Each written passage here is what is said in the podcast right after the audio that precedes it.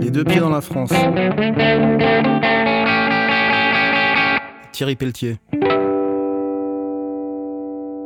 Il a la quarantaine bien tassée, Fred. Mastoc, barbu, le crâne rasé, il a longtemps trimballé son imposante carcasse devant les entrées de concerts parisiens. Attention qu'il corrige, je faisais pas que les entrées, j'ai aussi beaucoup bossé dans la sécurité artistique. Je me tapais les déplacements d'artistes, leur sécurité rapprochée. Les concerts les plus dangereux, faut pas croire, c'est pas les groupes de hard rock ou de punk, mais bien les boys bands. Les pires moments que j'ai connus, ça a été pendant une tournée de Worlds Apart, les concurrents au To Be Free. On était submergés par des gamines hystériques qui se piétinaient et qui t'auraient écharpé pour approcher de leurs idoles. Elles s'étouffaient les unes les autres. On est intervenu sur des dizaines de malaises qui auraient pu, à chaque fois, avoir des conséquences dramatiques. Il fallait les évacuer sans abîmer les autres qui continuaient à hurler comme des démentes. Un jour, j'ai giflé un artiste assez connu qui m'avait pris d'un peu trop haut. Alors j'ai été blacklisté. Je suis donc reparti du bas de l'échelle. J'ai fait des choses à la limite de la légalité. J'étais freelance, comme on dit. Des boîtes me contactaient. J'ai donné un peu dans le recouvrement de dettes, de façon tout à fait officieuse.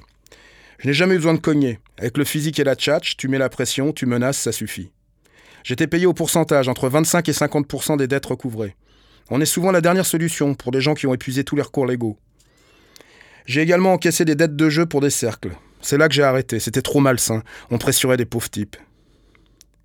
Après ça, je me suis retrouvé dans un centre commercial à Sarcelles. Les jeunes rentraient dans la galerie marchande en scooter avec le pitbull sur le siège arrière. Au rayon alcool de l'hypermarché, c'était vide, ils se faisaient tout piquer. Les vigiles étaient démotivés, ils n'avaient pas trop envie de se faire abîmer pour le SMIC horaire. Je bossais de 5h du mat à 22h30, je gagnais 1800 euros par mois, je devais me battre 3 ou 4 fois par jour, j'ai démissionné au bout de 3 mois. J'ai travaillé aussi en discothèque, c'était une horreur. On t'a fait de 22h à 6h et on gagnait 90 euros, au mieux. Ça peut être dangereux. Un de mes copains s'est fait flinguer par un type bourré à qui il avait refusé l'entrée. Le gars est revenu avec un fusil de chasse.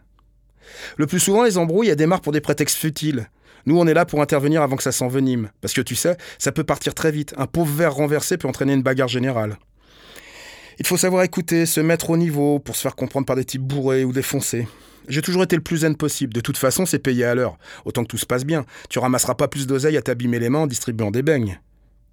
J'ai définitivement lâché l'affaire il y a deux ans. Déjà, c'est de moins en moins bien payé. Et puis, depuis quelques temps, on voit arriver dans le métier des types de plus en plus jeunes, des champions de boxe taille dotés de la psychologie d'une huître.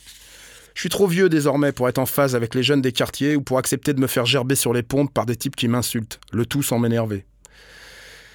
Aujourd'hui, je suis commerçant ambulant. Je vends des petites voitures de collection sur les marchés, des Dinky Toys, des majorettes. C'est sympa. arteradio.com C'est bon, on s'en branle.